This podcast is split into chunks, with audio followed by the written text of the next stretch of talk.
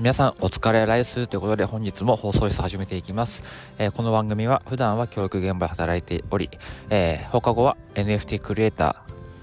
ーそしてある時はお金の知識を高めるオンラインコミュニティマネーデタオでお金の授業をするために、えー、講師として頑張っている糸間が日々の生活を通して5万円貯めるあれやこれを話す番組です。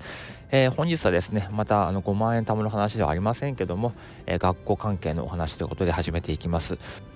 で昨日はですねあまあ研究授業といいまして、まあ、他の学校の授業を見に行くということがありました。えー、お金の授業ではないんですけどもあの、まあ、キャリア教育ということで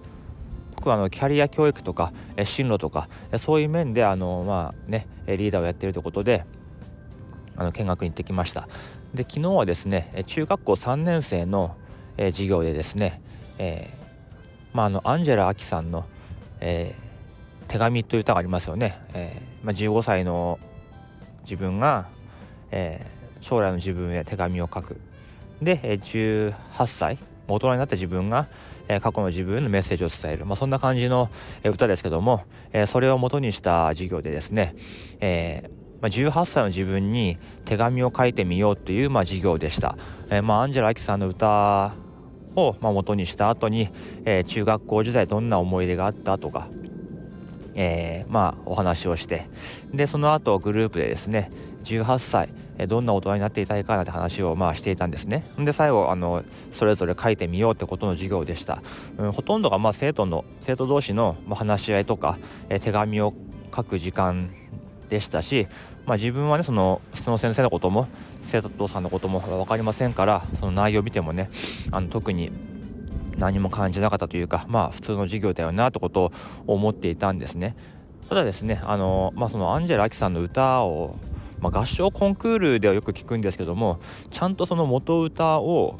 歌詞と一緒に聞くっていうことなかったなと思って、まあ、その授業ではしっかりねあの映像付きで、えー、流していたんですね。でそのが結構ね感動的というか、うん、あこれいいなとは思ったんですよ。ただまあ特別ねすごい授業かっていうとまあよくあるなとかまあ自分もこれぐらいはするなとかいうことだったんですけどもやっぱ一つねもう最後に大どんでん返しというかもう衝撃的な、えー、結末を迎えたんですけども、まあ、その先生はね、えー、僕とまあ大体同じぐらいでうんまあ教員経験がまあ、15年ぐらいあるような方でした。でそのような授業をですね他の学校とか前のね学年でも、えー、したという話をしていたんですね、うん、でまあある生徒が、まあ、将来、えー、自分はそのバスケットボールが、まあ、得意で、まあ、今部活でキャプテンをやっていると。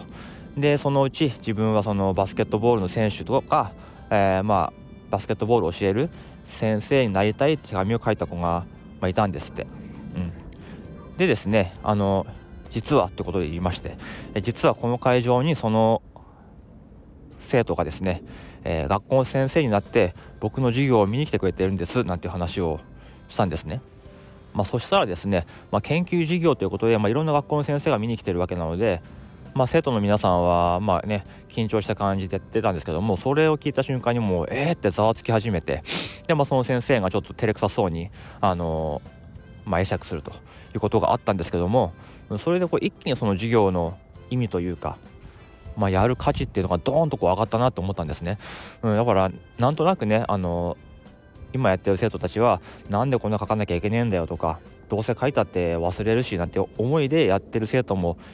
いたと思うんですよ。うん、でも実際その活動を通してその通りの将来になってでその先生の授業をまた受けている。でその先生もあの時書いていた生徒がこうやって自分のところに偶然まあ多分偶然だと思うんですけどもあの来て同じ場所であの時間を共にしている。うん。それってすごい素晴らしいというかなんか一個のストーリーが見えたなって思ったんですね。うん。やっぱりこう教員やってると中学校卒業した後のね進路っていうのは基本的には分からないんですよね。すごく勉強を頑張っていい学校とか行った子おめでとうって言ったけどそのことまたか分からないとか。逆にもうすごく暴れまくってね迷惑かけて出てった生徒、うん、あいつ今どうしてるんだろうとか。もう全く分かんないですよね。であの自分がね教員になったばっかりの頃は卒業した後にねあの連絡先交換してとかああって、まあ、一番初めの子たちはですねあの Facebook とかで情報分かってたりとか結婚したよとかたまにそういうお知らせも来るんですけども、まあ、最近はそんなこともできませんから本当に卒業したらもうあのその子たちが自分からこう自分を訪ねて会いに来るまでどうなってるかわからないような、まあ、そんな職業をしてるわけでそこでねやっぱりあ一個の物語がここにできてるんだなってことを思いました。それをねあの今の生徒たちが見ることであそのやった授業の意味というかあこんなことが起こるんだみたいな、実際じゃあ本当に真剣にこの手紙を書いてみようなんてことがあ起こるんだろうなってことを思いました、うん、全部の授業にねやっぱりそういう物語を持たせるのは難しいですけどやっぱり自分ね英語の授業やってますけども毎回毎回その授業に何か物語を持たせるとかはちょっと難しいんですけどもやっぱここぞという時はやっぱり物語を語ることっていうのは大事なんだな。やっぱ響くものが違うよなっていうふうに、えー、思いました、えー、何かね今後あのお金の授業をする時もですね、えー、ただお金の知識をこうだこうだっていうんじゃなくて何か物語になるようなあのことをやっていければいいなと思った、えー、時間でした。はい